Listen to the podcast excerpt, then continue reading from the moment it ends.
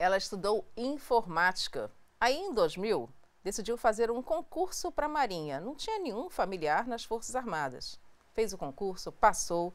Hoje, ela é conselheira de comunicação do Departamento de Operações de Paz aqui das Nações Unidas. Estamos falando da capitã de fragata, Márcia Braga, que está aqui no podcast Uno News. Ele é o Tério Giovanni, vai fazer a primeira pergunta. E por pouco este não seria o obituário, capitã. pois é. Esteve na África e lá iria acontecer um episódio que iria marcar para sempre. Verdade. Primeiramente, obrigada pela oportunidade, pelo convite. É sempre um prazer poder estar aqui e falar um pouco da minha experiência na ONU e na carreira, enfim. É, na realidade, é, eu, eu fui desdobrada em abril de 2018 e, e, na semana que eu completava, exatamente no dia em que eu completava uma semana na missão, dia 1 de maio, dia do trabalho, e, enfim, é, a gente teve essa ocorrência. Na realidade, eu, eu, eu contava com um amigo, um colega, um tenente-coronel do Exército Brasileiro, e, e, eu tinha pedido apoio para buscar uma, procurar uma residência para morar. O que acontece? Em Bangui, a gente tem a base da ONU, só que para o caso dos staff officers, que era o meu caso, eu era Gender Protection Advisor, é, nós não tínhamos acomodações dentro da base. Então a gente precisava é, procurar um local, né, os locais já autorizados pela ONU, é, de maneira a alugar uma casa, um apartamento para poder passar a missão. Bom, e aí nós fomos esse dia, como era feriado, é, nós tiramos para procurar, andar pela cidade e ver os pontos, e aquele que mais me agradava. Eu, eu tinha a intenção de, de, de, de, ter ali minha própria, meu próprio apartamento, de maneira a focar mais no trabalho, enfim. O que todo mundo faz quando chega um trabalho sim. novo, procura um lugar para morar, sim, né? Era sim. uma coisa exatamente, normal, natural exatamente. na República Centro-Africana. Isso. E aí nós saímos para procurar. Então começamos a andar, vimos os, os bairros, ele me apresentou as localidades onde já tinha pessoal da ONU morando.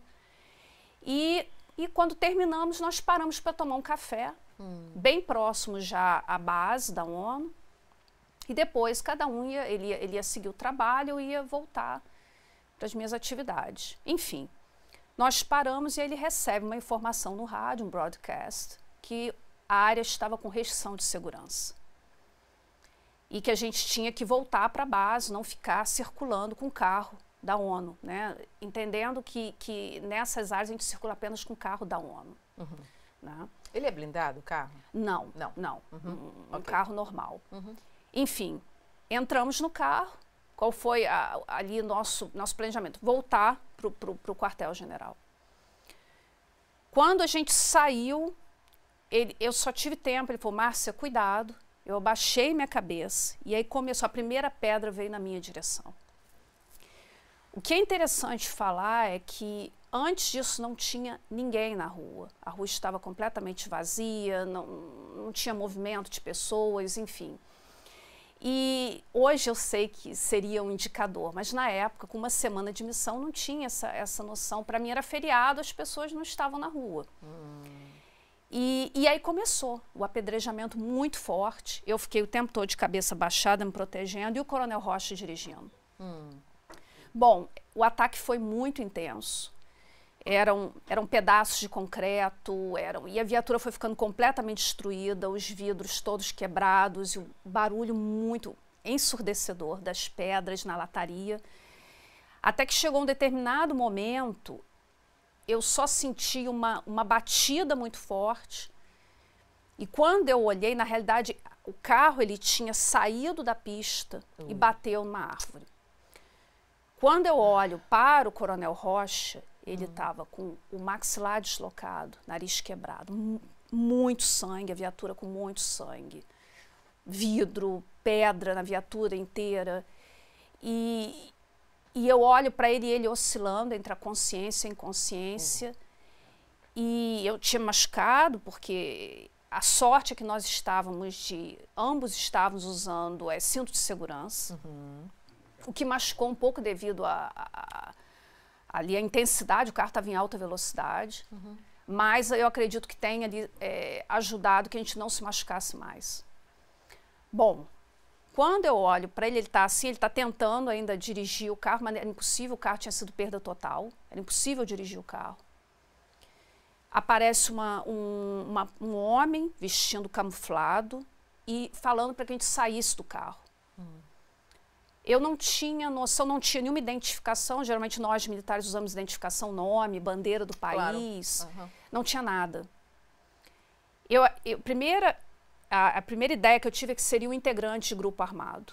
Hum.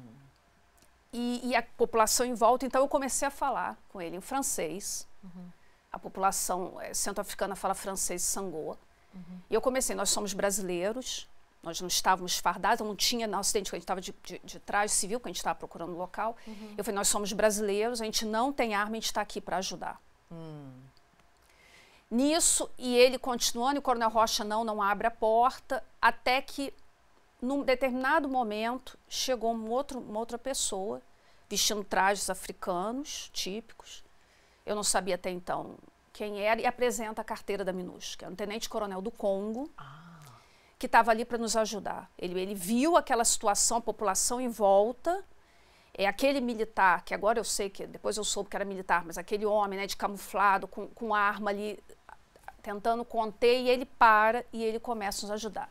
No que ele tenta, ele pede para que eu saia do meu local, minha porta emperrada, eu não conseguia abrir. Tudo dando errado. Tudo dando errado. Eu, e aí eles conseguem tirar o Coronel Rocha, foi o primeiro, e aí ajudar, porque ele, ele, ele, tinha, ele teve um traumatismo craniano. Além dele ter se machucado muito a face, ele teve um traumatismo craniano.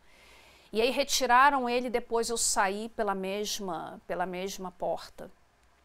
Nisso que ele tirou a gente, ele conseguiu parar, ele pediu para parar uma picape do FACA, FACA é Força Armada Centro-Africana. Uhum.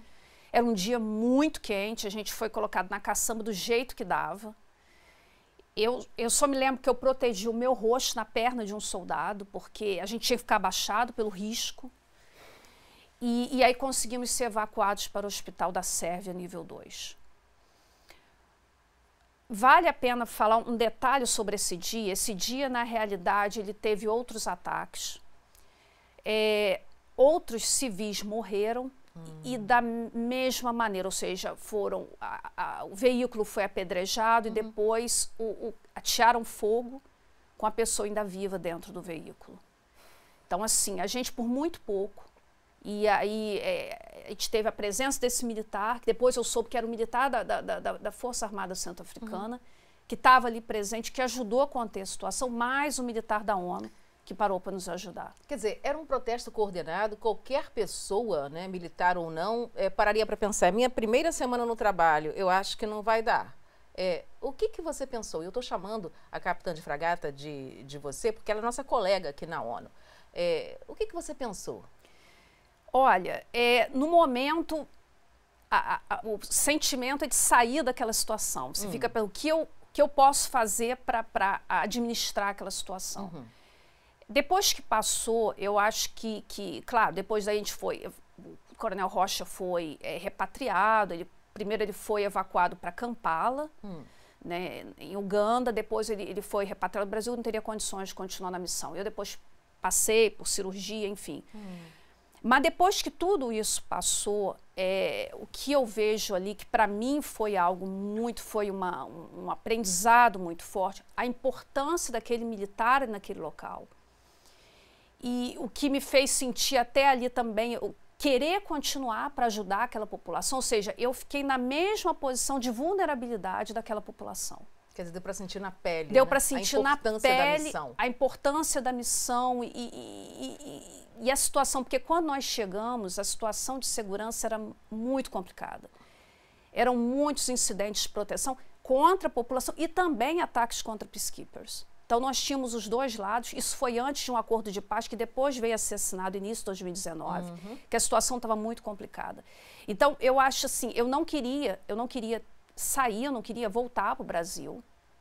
Eu tive até essa possibilidade, foi me perguntado se eu gostaria de voltar.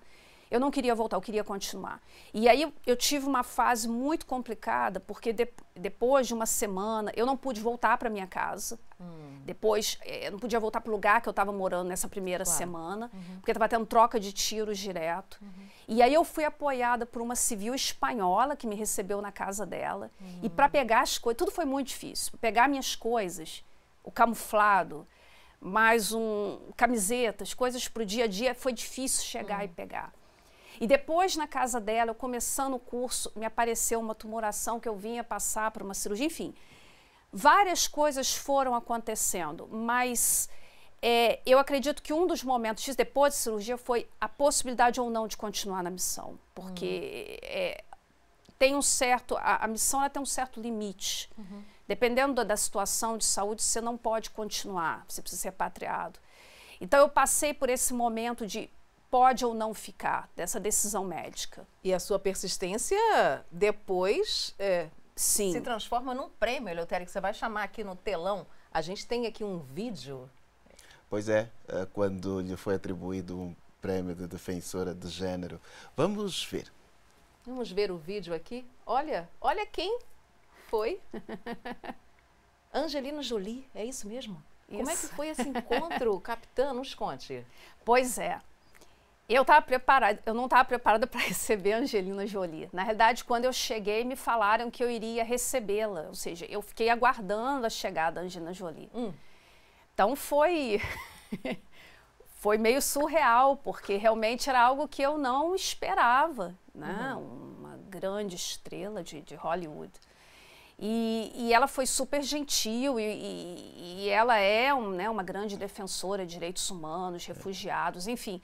E, foi incrível ter tido esse contato com ela, mas foi totalmente inesperado, assim. Uau. Mas falou de defensora, vamos agora ao prêmio que lhe foi dado, né? Defensora de gênero. Pois a é. primeira, é. né? Num momento complicado. Não foi. É? Narrou aqui uma história que uh, para qualquer um teria traumatizado mas agora parece que está ali com uma luz nos olhos. Sim. Não é? O que é que nos diz essa luz? Eu acho que diz que, eu acho que depois de toda aquela experiência traumática da primeira semana, hum. que infelizmente meu colega foi repatriado e não pôde continuar na missão, eu acho que ficou um sentimento muito forte de prevenção. E eu acho que esse sentimento norteou o meu trabalho, ou seja, eu entender quais grupos estavam mais vulneráveis naquela área e usar isso ali no trabalho do componente militar para que tivesse a presença, nossa presença naquelas áreas para evitar né, aquelas violações que estavam acontecendo. E aí vem muito essa questão do gênero. O defensor de gênero pode se aplicar, a questão do gênero se aplica em várias áreas. No meu caso, foi muito a parte de proteção de civis. Hum. Então, entendendo, por exemplo, no caso da República Centro-Africana, que a gente tem mulheres e crianças todo o tempo cruzando hum. as estradas, procurando por água, lenha para o fogo, acessando as plantações. Aquilo tudo para mim era muito claro que eram grupos muito vulneráveis, que estavam o tempo todo expostos. Hum. Então aí, aí que vem esse trabalho, integrar essa questão, usar essa perspectiva, entendendo a diferença entre homens, mulheres e crianças naquela área, para que a gente pudesse ali prevenir, a gente ter ali uma, uma proteção de civis mais efetiva. E agora eu queria mostrar o segundo vídeo, porque a gente tem três. Vou dar outro spoiler aqui. O segundo vídeo, olha, olha que bonito, ela recebendo das mãos do secretário-geral, Antônio Guterres, o prêmio, não é isso? Capitã, é, hoje em dia, os boinas azuis não são mais recebidos daquela maneira, né, uh, uh, como é, eram uh, há dezenas eh, de anos quando a missão eh, começou. Como é que a senhora vê, a senhora que trabalha com comunicação, é, essa questão da desinformação e das informações falsas deliberadas nas missões? É, isso é um problema muito sério que a gente está enfrentando agora. É, e eu vejo muito, é, Mônica, a questão da, de, uma, de, um, de um trabalho de comunicação mais proativo. Hum. E a gente informar e, e falar o que a gente está fazendo, mostrar o impacto do nosso trabalho. É, é, claro que a força ela tem limitações. A gente não pode estar todo o tempo em todo lugar. Então, muitas vezes, violações vão continuar acontecendo, a gente vai continuar tendo problemas, hum. muitas vezes nível político, que, que às vezes está tá, tá, tá um pouco distante ali do soldado ali, né? É, resolver. Mas o que eu vejo ali é muito mostrar ali o que a gente, o nosso propósito, o nosso mandato, é, o que a gente está fazendo, é, os resultados que a gente está obtendo. Hum. Porque, como eu disse, sim, a gente não pode estar em todas as partes, mas quantas violações nós não estamos prevenindo com a nossa presença? Quantas negociações a gente não está ali facilitando ali, é, incluindo mulheres ali naquela mesa de negociação, que era algo tão difícil de ser visto e a ONU tem esse, essa preocupação em aumentar a participação feminina. Então, eu acho que essa questão da desinformação, ela, ela, ela, ela enfraquece quando a gente tem um trabalho proativo, mostrando o que a gente está fazendo, comunicando, comunicando com as comunidades locais, com as lideranças, mostrando o nosso trabalho. Está ali a comunicar com as comunidades. Sim, sim. Às vezes elas não têm telefone celular, não é? Sim, para receber sim. boas notícias, mas conseguem verdade. receber as más. Verdade. É um desafio muito grande isso, sim, não é verdade? Sim.